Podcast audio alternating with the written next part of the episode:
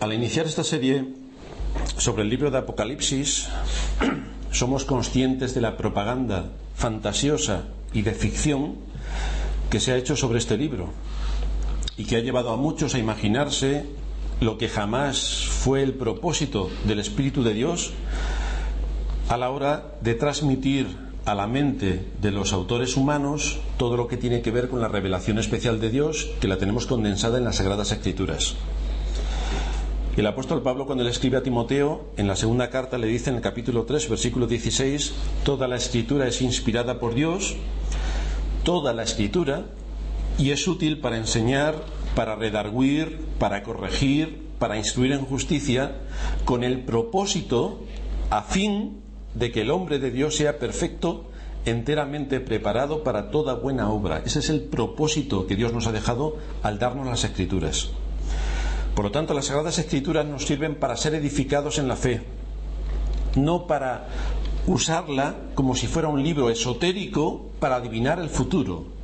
Esta es la primera cosa que tenemos que tener en mente. La Biblia no es un libro esotérico para que nosotros adivinemos el futuro.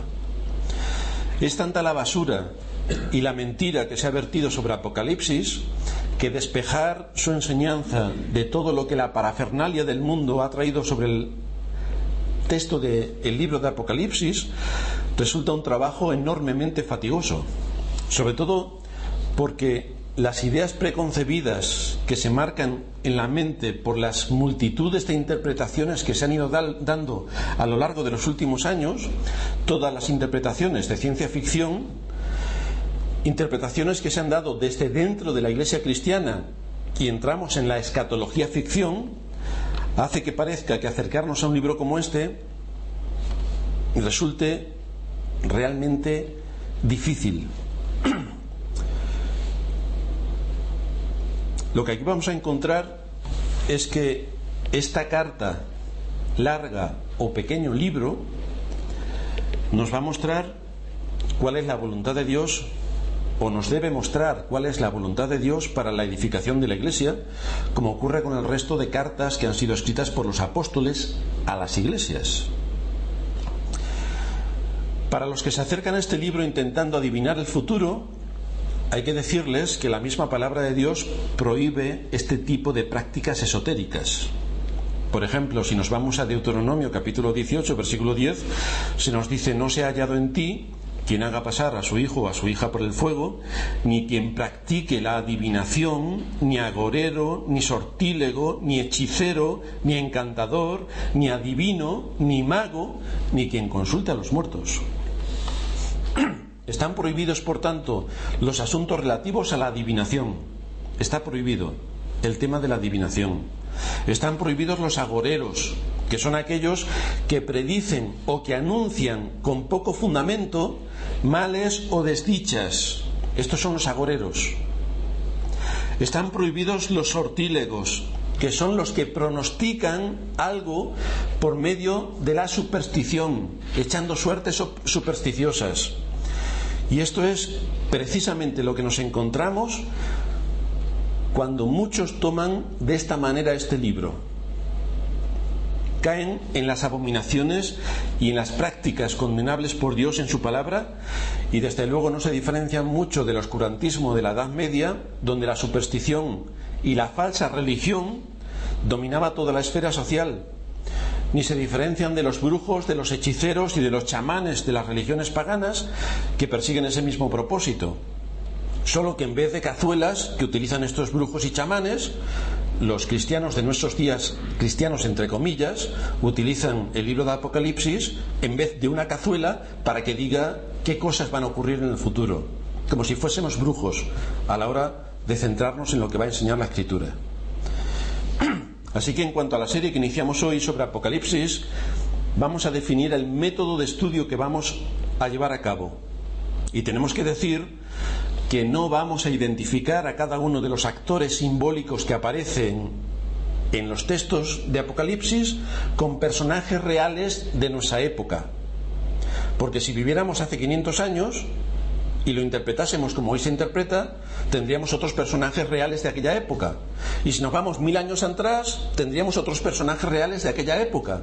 Y si nos vamos dentro de 500 años, tendremos otros personajes. Por lo tanto, no vamos a identificar que la bestia con siete cuernos y 28 ojos se refiere a Pepito Grillo. No, no vamos a identificar nada de todo esto.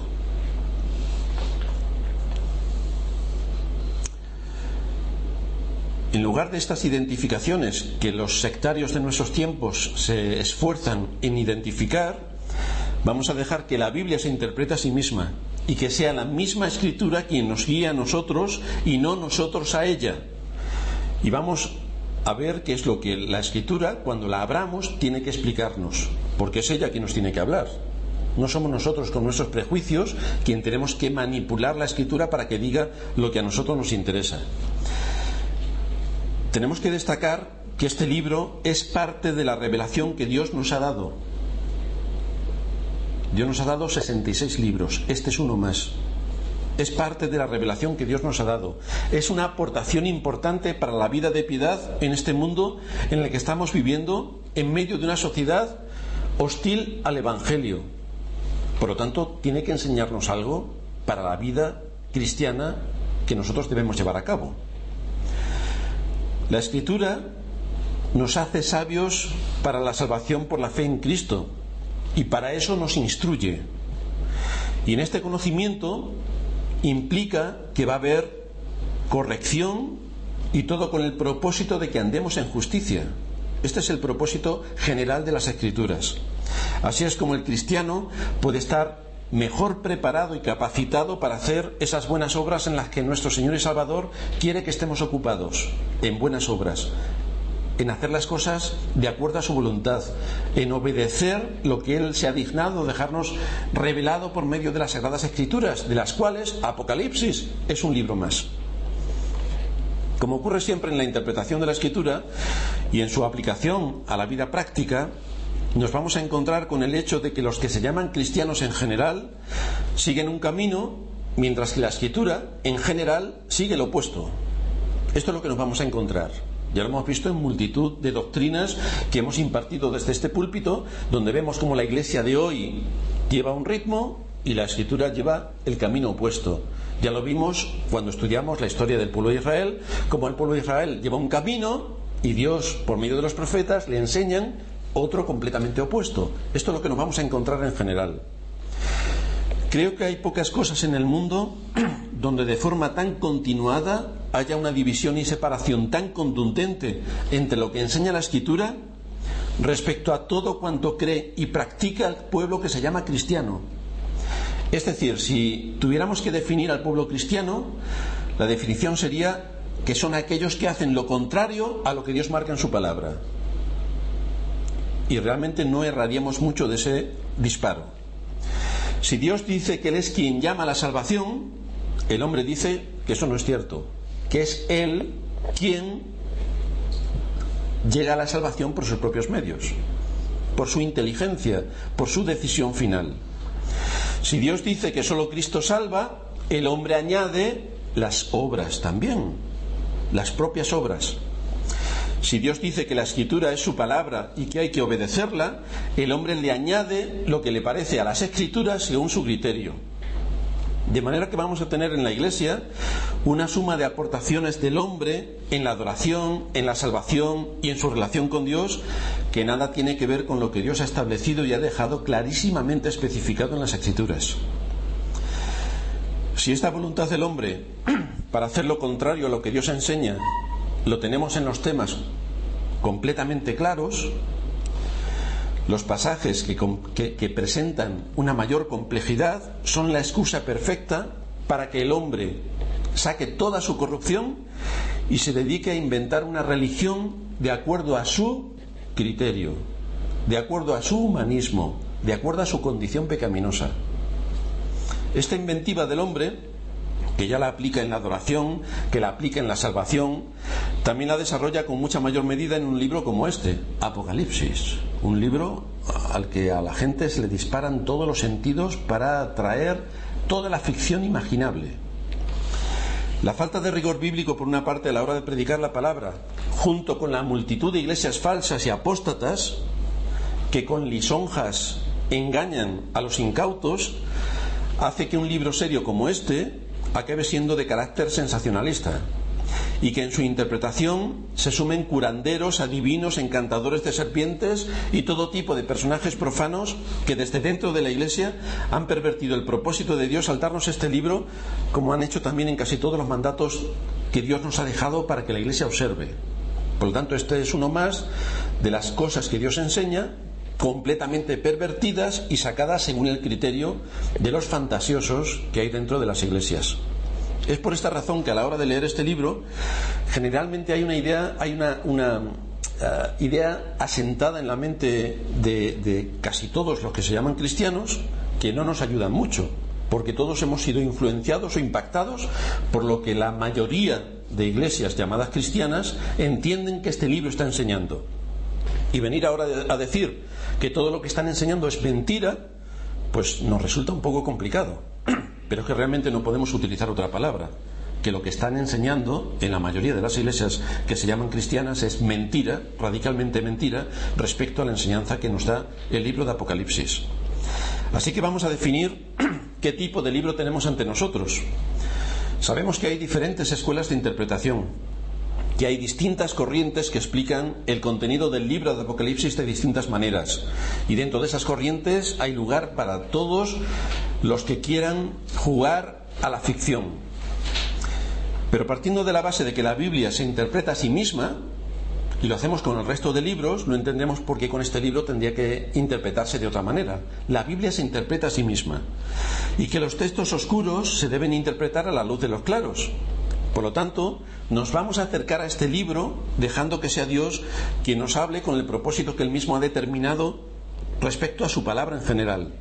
Y es que la Biblia nos ha sido dada para nuestra edificación, para que conozcamos a Dios y para que nos conozcamos a nosotros mismos. Y que esto nos lleve a adorar a Dios, a alabarle según su palabra, a cumplir todas las ordenanzas que Él ha, ha establecido en medio de su pueblo y a que esperemos con esperanza la venida de nuestro Señor Jesucristo. Esto es lo que se desprende a lo largo de todos los libros de la vida, de la Biblia, y este no es una excepción. Así que no nos vamos a acercar a este libro para tratarlo como si fuera un libro esotérico para conocer el futuro.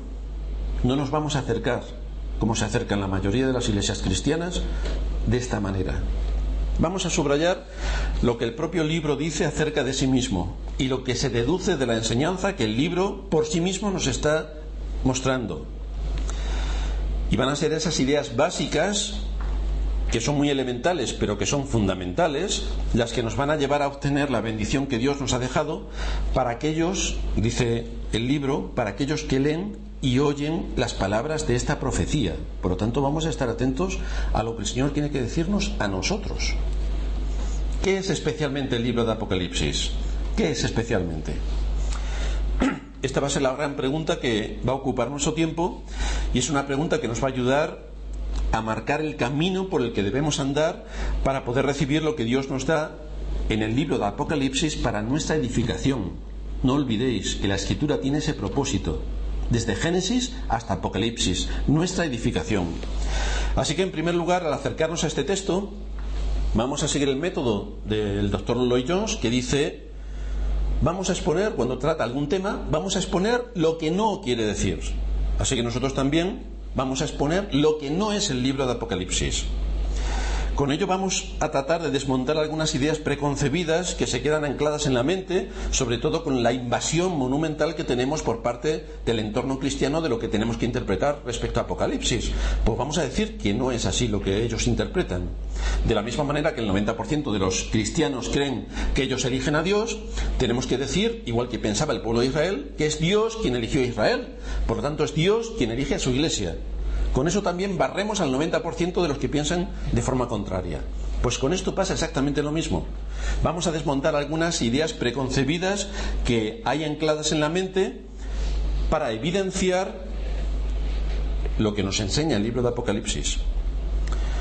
Por ejemplo, hay algunas ideas preconcebidas en la mente de muchos que creen que las cosas son de una manera cuando resulta que son de otra. Por ejemplo, todo el mundo sabe que, a, que Eva en la tentación comió, mordió una manzana. Todo el mundo cree que es una manzana. pero la escritura no dice si era una manzana, era una pera o era una sandía. No dice nada. Pero todo el mundo asume que era una manzana. La gente cree que Moisés hablaba elocuentemente y resulta que Moisés era tartamudo. La gente cree que Pablo se cayó del caballo, pero la escritura no dice si iba montado en un caballo, en una mula, en un burro, si iba andando o si iba en un carro. No lo dice. Pero la gente cree que se cayó del caballo. La gente cree que el primer mandamiento de la ley de Dios es amarás a Dios sobre todas las cosas, cuando realmente el primer mandamiento de la ley de Dios es no tendrás dioses ajenos delante de mí. No se parecen mucho. Pero estas son cosas que en la mente general de los cristianos están asentadas. Y lo mismo ocurre con el libro de Apocalipsis. Ideas preconcebidas que se han ido metiendo y a la hora de acercarnos al texto, la gente deja disparar su imaginación para sacar del libro de Apocalipsis cosas que el libro de Apocalipsis no está enseñando. Por lo tanto, vamos a ir viendo cómo las cosas que la gente cree en general no es lo que la Biblia enseña en particular, no es lo que la Biblia enseña. Lo primero que debemos decir acerca de Apocalipsis es que no es un libro de historia, ¿no? Esto es importante porque no leemos igual cuando tenemos un libro de poesía que cuando es una narración, que cuando es un ensayo científico. No es igual cuando nos disponemos a tratar todos estos textos. Son estilos literarios completamente distintos y cada uno se tiene que interpretar como lo que es, dependiendo de lo que es el texto. Y es lo que ocurre, por ejemplo, si tomamos un salmo para interpretarlo literalmente. Por ejemplo, Salmo 51, versículo 7. Purifícame con hisopo y seré limpio, lávame y seré más blanco que la nieve. A nadie se le ocurriría, a nadie se le ocurriría tomar la planta del hisopo y darse con ella y pensar que con eso ya está limpio. A nadie se le ocurre coger eh, jabón y darse y frotarse con agua y pensar que su piel se va a volver más blanca que la nieve. A nadie se le ocurre. Es un texto poético que está diciendo otra cosa distinta a lo que literalmente nos está exponiendo. Está hablando del perdón de nuestros pecados, de cómo Cristo va a hacer que nuestros pecados y nuestro corazón, que es negro por la corrupción que hay en nosotros, su sangre nos va a dejar y nos va a limpiar de todo pecado. Así que entendemos que este tipo de literatura, como los salmos, es poesía y lo tenemos que interpretar tal y como es poesía. De la misma manera debemos tener en cuenta cómo hemos de interpretar Apocalipsis, de acuerdo al estilo literario, literario que nos presenta. En este caso, Apocalipsis no es una narración histórica, no es un libro histórico, hay varios libros históricos en el Antiguo Testamento, por ejemplo, en Primera de Crónicas, capítulo 19, versículo 7. Tomaron a sueldo 32.000 carros y al rey de Macá y a su ejército y vinieron y acamparon delante de Medeba y se juntaron también los hijos de Amón de sus ciudades y vinieron a la guerra. Lo oyó David, envió a Joab, a Joab con todo el ejército de los hombres valientes y los hijos de Amón salieron y ordenaron la batalla a la entrada de la ciudad y los reyes que habían venido estaban aparte en el campo. Y saliendo Joab y viendo Joab que el ataque contra él había sido dispuesto por el frente y por la retaguardia, escogió de los más aventajados que había en Israel y con ellos ordenó su ejército contra los sirios. Esto es un libro de historia. Lo que está diciendo literalmente es lo que estaba ocurriendo. Nos está narrando un hecho histórico. Y nos está diciendo cómo se estaban ordenando todos los soldados y los ejércitos para la batalla de Israel contra sus enemigos. Entonces, esto lo tomamos literal. Lo que leíamos de los salmos no era literal, era poesía. Y lo tenemos que interpretar. Esto es un libro histórico, lo tomamos literal. El asunto es que con esa misma mentalidad se acercan muchos al libro de Apocalipsis para que les narre las batallas y todo lo que tiene que ver con el mundo en el que vivimos hoy y que viviremos mañana. Pero este Apocalipsis no es un libro histórico, no es una narración histórica no nos va a narrar cómo son las batallas. Debemos recordar que Apocalipsis no es un libro que se nos ha dejado para que sepamos los hechos que van a ocurrir. No es un libro que ha sido enviado a la Iglesia para que la Iglesia del primer siglo tuviese la información de antemano sobre las cosas que iban a ocurrir en el futuro. ¿No? Es cierto que Dios ha hablado en el pasado sobre asuntos del futuro, y siempre que lo ha hecho, la Biblia no estaba completa. Por eso nos dice el autor a los hebreos, Dios habiendo hablado muchas veces y de muchas maneras en otro tiempo a los padres por los profetas, en estos postreros días nos ha hablado por el Hijo, a quien constituyó heredero de todo y por quien asimismo hizo el universo. Cuando la Biblia no estaba completa, Dios ha hablado a la gente, ha hablado a su pueblo de distintas maneras, por sueños, por visiones, por teofanías, por apariciones, mil cosas, hasta que la Biblia se cerró. Y cuando se cerró la Biblia se acabó. Ya no hay más manifestaciones de Dios porque todo lo que Dios quiso decir está en las escrituras. Pero si nos vamos muy atrás, cuando la Biblia no estaba escrita, nos podemos encontrar, por ejemplo, en Génesis 15, como Dios le dijo a Abraham, de forma resumida, la historia de los acontecimientos de sus descendientes hasta la entrada en Egipto y el regreso a la tierra prometida, en la que él estaba en esos momentos. Y así en Génesis 15:13 se nos dice, Jehová dijo a Abraham, ten por cierto que tu descendencia morará en tierra ajena y será esclava allí y será oprimida 400 años. Era una profecía que se cumplió literalmente. Pero aquí no hay ningún lugar para la elucubración ni para traer teología ficción. Es un hecho concreto con cosas concretas que Dios le dice a Abraham. Dios le dijo en sueños a Faraón lo que acontecería en los primeros, en los próximos 14 años de su reinado. Y nos encontramos siete años de abundancia, siete años de escasez. O en el libro de Daniel vemos donde se hacen bastantes referencias a la historia por venir, hasta la llegada del Mesías, donde aparecen los distintos imperios que iban a gobernar la tierra entonces conocida. Dios está manifestando su voluntad para la edificación y consuelo de su pueblo. Y esto culmina en el acontecimiento más importante que tenemos en la historia de la humanidad, la venida de Cristo. Y se acabó. Culmina en la venida de Cristo, su primera venida. Pero algunos se acercan a Apocalipsis con la misma mentalidad con la que nos podemos acercar a algún otro libro del Antiguo Testamento, cuando aún no estaba acabada la escritura.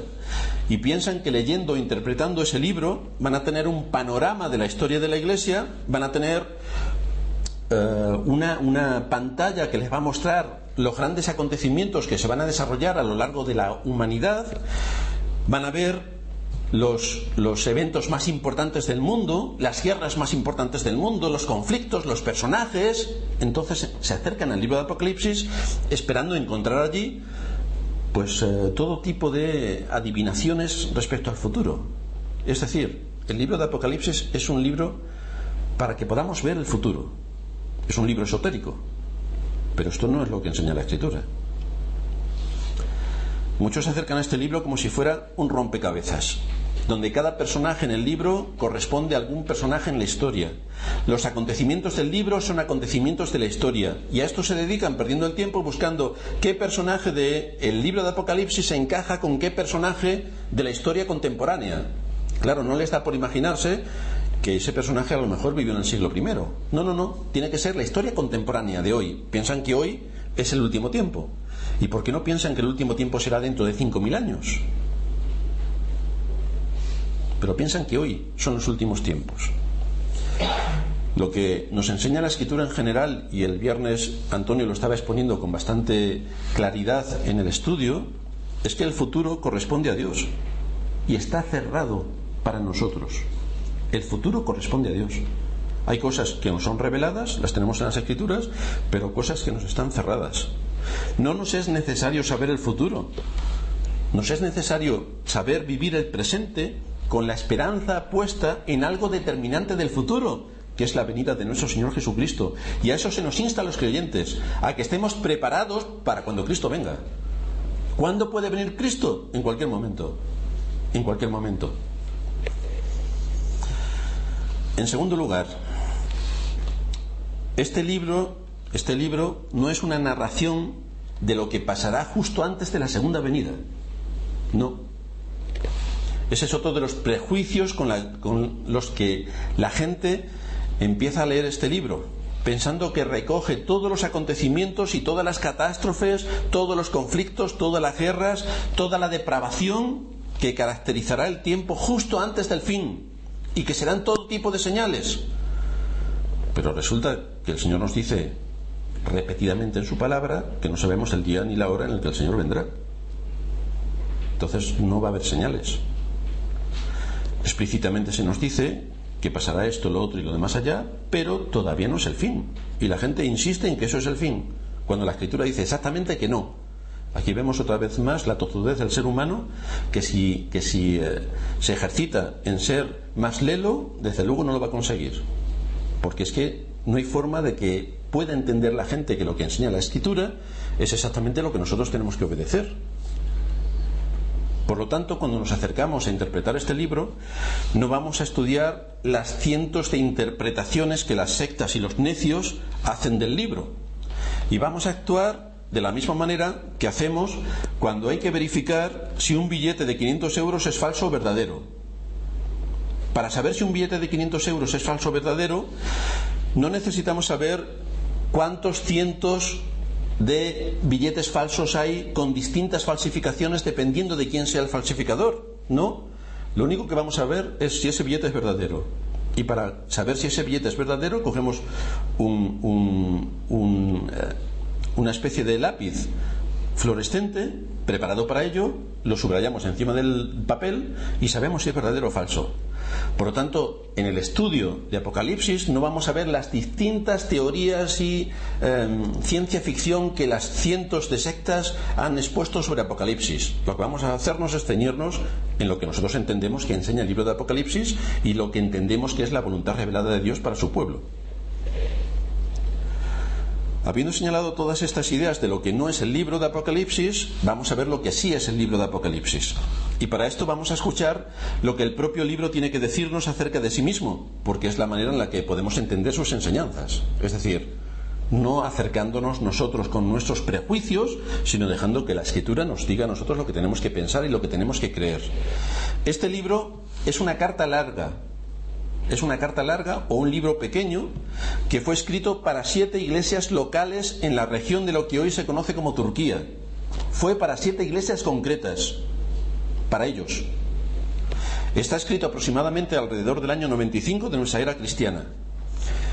Y esto es lo que Juan nos dice en el preámbulo, versículo 4. Juan a las siete iglesias que están en Asia, gracia y paz a vosotros del que es y quiere y que ha de venir, y de los siete espíritus que están delante de su trono por lo tanto, lo que hace Juan es escribir a estas iglesias, pero no porque él quería compartir algo con ellos especialmente, no porque quería compartir lo que había visto y oído respecto a Cristo, ya escribió la primera y segunda carta de Juan. No fue por propia iniciativa que él se le ocurrió escribir cuando estaba en Patmos este libro a las siete iglesias, sino que nos dice que fue por mandato de Cristo mismo. Cristo mismo le dijo que este, esta carta tenía que ser enviada a las siete iglesias. Así en el versículo 10 leemos, yo estaba en el Espíritu en el día del Señor. El día del Señor es el primer día de la semana. Juan estaba solo en la isla de Patmos, pero eso no evitó que no guardase el día del Señor. Aun estando solo, Juan estaba guardando el día del Señor. Y oí detrás de mí una voz como de trompeta que decía, yo soy el alfa y la omega, el primero y el último, Escribe en un libro lo que veas y envíalo a las siete iglesias que están en Asia, a Éfeso, Esmirna, Pérgamo, Tiatira, Sardis, Filadelfia y la Odisea. Por lo tanto, no fue voluntad de Juan el escribir la carta porque a él le parecía interesante, sino que fue un mandato explícito de Cristo que le dijo, escribe estas cosas que te van a ser reveladas por inspiración del Espíritu Santo, como el resto de la escritura, y envíalas a las siete iglesias. Este es el primer elemento que tenemos que tener en cuenta este es un documento, el libro de Apocalipsis, para ser enviado a unas iglesias locales concretas, iglesias locales. En este sentido, es como las demás cartas. La diferencia es que esta fue enviada expresamente por mandato de Cristo, pero es lo mismo que la carta a los romanos, la carta a los efesios, la carta a los corintios, la carta todas las cartas que los apóstoles han enviado a las iglesias y que tenemos recogidas en el Nuevo Testamento unas iglesias concretas, que necesitaban la guía de Cristo de una manera concreta, que tenían unas necesidades reales, que estaban viviendo en medio de problemas enormemente acuciantes, con situaciones concretas que atender, como las demás iglesias. Y por eso Cristo les dirige estas palabras a iglesias locales concretas. Por derivación, como ocurre con todas las cartas apostólicas, nosotros tomamos la enseñanza de esas cartas y no las aplicamos. Lo que el apóstol le tiene que decir a Éfeso, una iglesia concreta, también nos lo apropiamos nosotros porque tiene mucho que decirnos. Cuando el apóstol Pablo trata los pecados que había en la iglesia de Corinto, nosotros también lo cogemos y lo aplicamos para nosotros porque tenemos mucho que aprender de cómo Pablo trató esta situación, de cuál fue la respuesta de la iglesia y de toda la enseñanza que ahí se encuentra. Cuando Pablo escribe la carta a los romanos, evidentemente cogemos todo lo que tiene que decir Pablo a los romanos porque eso nos sirve para nuestra instrucción, para nuestra enseñanza, para nuestra edificación en la fe, para eh, fundamentarnos en la doctrina de los apóstoles, porque ahí tenemos un desarrollo amplísimo de todo lo que es la teología que tenemos que aprender. Nosotros nos aprovechamos de los apóstoles que escribieron estas cartas y extraemos de ahí las enseñanzas, pero sabiendo que fueron dirigidas a iglesias específicas con unos miembros concretos y con situaciones históricas concretas. Este libro pequeño, o gran carta, fue enviada por uno de los apóstoles de Cristo. Juan era apóstol de Cristo. Con toda probabilidad, según los historiadores, era el único que estaba con vida a estas alturas de la historia. Y él les escribió viviendo en medio de un gran conflicto, una terrible persecución que se desató en aquel tiempo. Yo, Juan, dice en el versículo 9, vuestro hermano y copartícipe vuestro en la tribulación, en el reino y en la paciencia de Jesucristo, estaba en la isla llamada Patmos por causa de la palabra de Dios y el testimonio de Jesucristo. Estaba exiliado en esta isla en medio de una persecución terrible.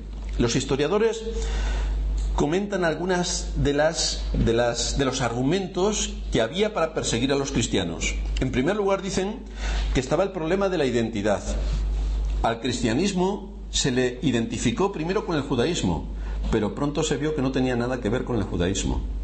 Por lo tanto, era otra religión completamente distinta.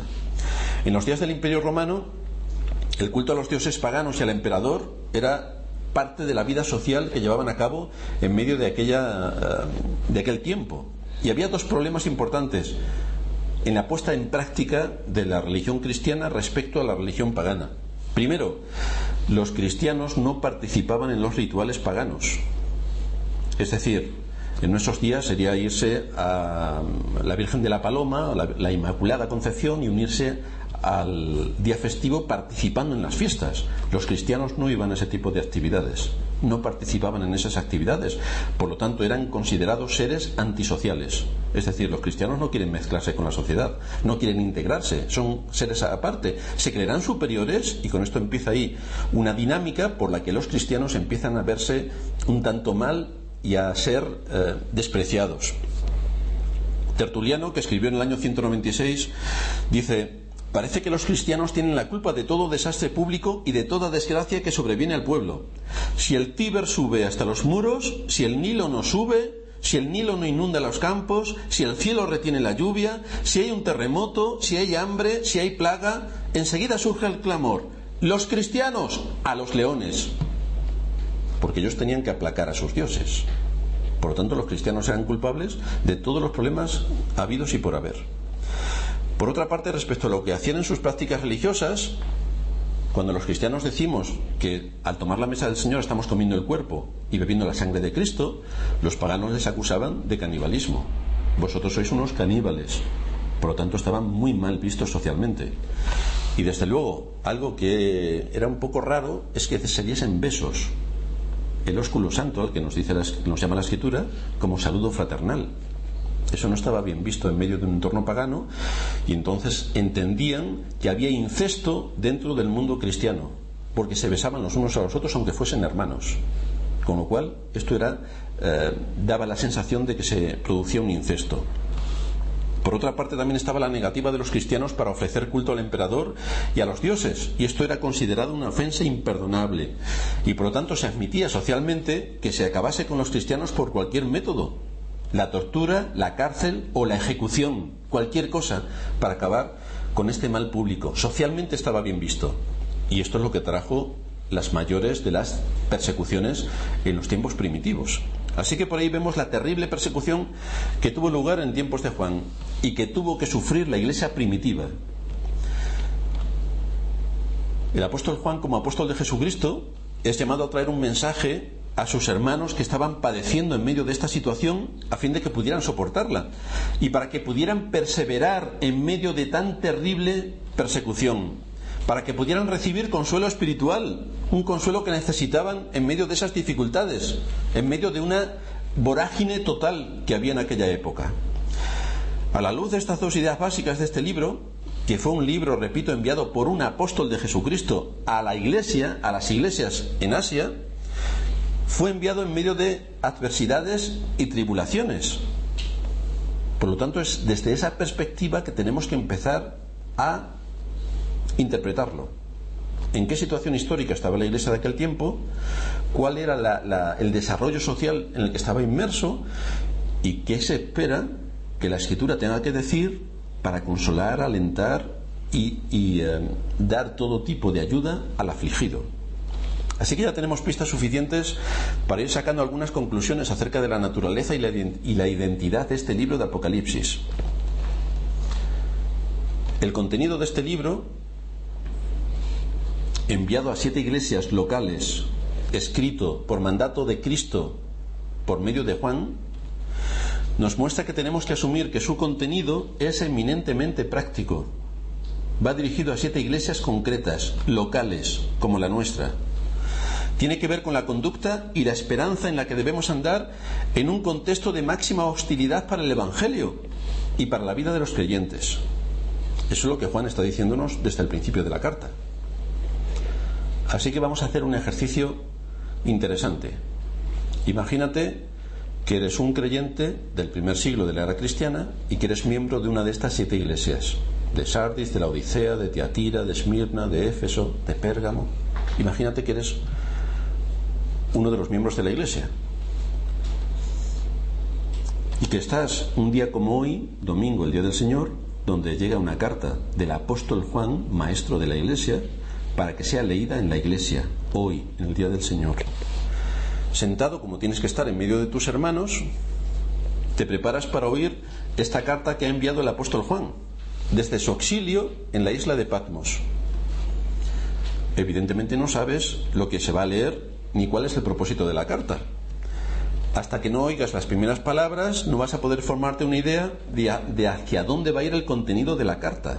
Pero el asunto es que tú estás sentado en tu iglesia para escuchar lo que Juan tiene que decir a la iglesia. Así que sentado en tu iglesia te dispones a escuchar y lo primero que oyes es, bienaventurado, versículo 3, bienaventurado el que lee y los que oyen las palabras de esta profecía y guardan las cosas en ella escritas, porque el tiempo está cerca, cerca. Juan comienza pronunciando unas bienaventuranzas respecto a los que van a oír las cosas que están escritas aquí en el libro de Apocalipsis, iglesias locales como la nuestra.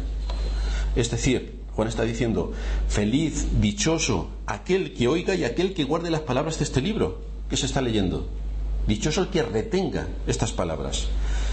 Así que con estas palabras de introducción ¿Qué es lo que te dispondrías a oír a continuación? ¿Qué es lo que asumes que vas a escuchar? Quizás que vas a escuchar un interesante relato de cómo el imperio romano se va a desarrollar a lo largo de los siglos y cómo las tribus de los bárbaros lo van a debilitar y lo van a hacer caer y van a cambiar su capital a Constantinopla y desde allí los turcos van a venir. ¿Estás esperando escuchar todas esas cosas? O quizá vas a escuchar cómo la Iglesia va a acabar apostatando de la fe para poner su capital en medio del imperio romano, en Roma, y de qué manera va a organizar el Tribunal del Santo Oficio, la Inquisición, sometiendo a terribles torturas a los verdaderos cristianos, y cómo va a pervertir una por una todas las doctrinas de la religión cristiana. ¿Es esto lo que uno espera escuchar? O quizá la carta les daría a los creyentes de aquella sufrida, de aquellas sufridas iglesias todos los datos para que, supieran, para que supieran cómo se va a levantar el comunismo, cómo el comunismo va a exterminar a millones de seres humanos, cómo van a venir dos grandes guerras mundiales, cómo se va a fundar la Unión Europea. ¿Tú crees que estaban pensando esta gente en todas estas cosas cuando se estaba leyendo esta carta? ¿Es realmente eso lo que la carta va a enseñar? ¿La fundación de la Unión Europea? Como muchos dicen que era la estatua de Nabucodonosor, los pies, los diez pies, cuando la Unión Europea tenía diez estados. En eso estaba pensando el Espíritu de Dios cuando le dio esta revelación especial a las siete iglesias de Asia. Si tú eres miembro de la iglesia en Esmirna, por ejemplo, y te sientas en tu lugar para escuchar a uno de tus maestros, el apóstol Juan, estas palabras introductorias te van a llevar a prepararte para oír asuntos que tienen que ver con tu vida espiritual, tu vida espiritual, con tu conducta, y con tu manera de vivir manteniendo la fe en medio de la terrible persecución a la que está sometida la Iglesia en ese tiempo. ¿Cómo vivir en medio de una terrible situación, en medio de una terrible persecución, para no negar la fe y para asirnos de la esperanza que ha sido puesta delante de nosotros? ¿Cómo vivir en medio de esta situación? Sería de un demente el que alguien se sentase como espectador para recibir una síntesis de la historia de la Iglesia y de las naciones para ver lo que va a ocurrir dentro de dos mil años. Porque la gente que se pone a interpretar Apocalipsis lo interpreta para ahora y para todavía lo que va a venir más adelante. Pero eso es absurdo. Si tú fueras un creyente de alguna de estas iglesias, te dispondrías a oír algo que te incumba a ti y ahora, para tu situación especial. Si toda la escritura tiene el propósito de alentarnos, de consolarnos, de edificarnos en la fe, si nos vamos adentro de dos mil años o dentro de cuatro mil, pero ¿qué pasa conmigo ahora? Con la terrible persecución a la que estoy siendo sometido.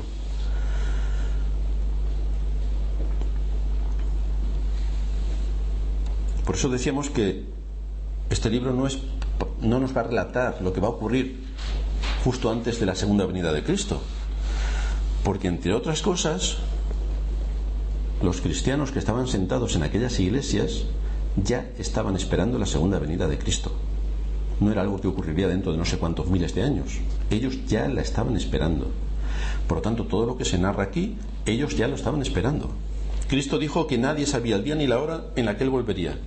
Y la Iglesia de todos los siglos, a través de los siglos, desde los primeros cristianos, ha estado esperando el cumplimiento de esta promesa.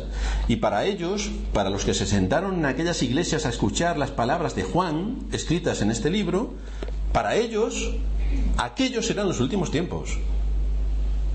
Ellos también estaban esperando la segunda venida de Cristo. Por lo tanto, no quedaba nada en su imaginación fuera de lo que aquella carta les estaba diciendo, para su situación actual y para la forma en la que tenían que enfrentarse las circunstancias difíciles que estaban atravesando. Así que esta es, esta es la introducción que nos muestra el libro de Apocalipsis para que centremos cómo vamos a seguir luego interpretando el resto de capítulos que van a hablar de cosas fantasiosas según los cristianos de hoy. Pero vamos a ver que el libro está hablando de otras cosas completamente distintas. Tenemos que ser instruidos en la verdad y todo lo que Dios ha dejado escrito en su palabra es para nuestra edificación, para nuestro consuelo, para nuestro crecimiento en la fe y para esperar la venida gloriosa de nuestro Señor Jesucristo, que es nuestra esperanza. Y ahí se va a cerrar el libro. Por lo tanto, vamos a seguir este método de interpretación porque va a ser de consuelo para todos, de aliento y de edificación, como el resto de las cartas de los apóstoles, como los evangelios y como toda la escritura, la edificación del pueblo de Dios. Vamos a terminar en oración.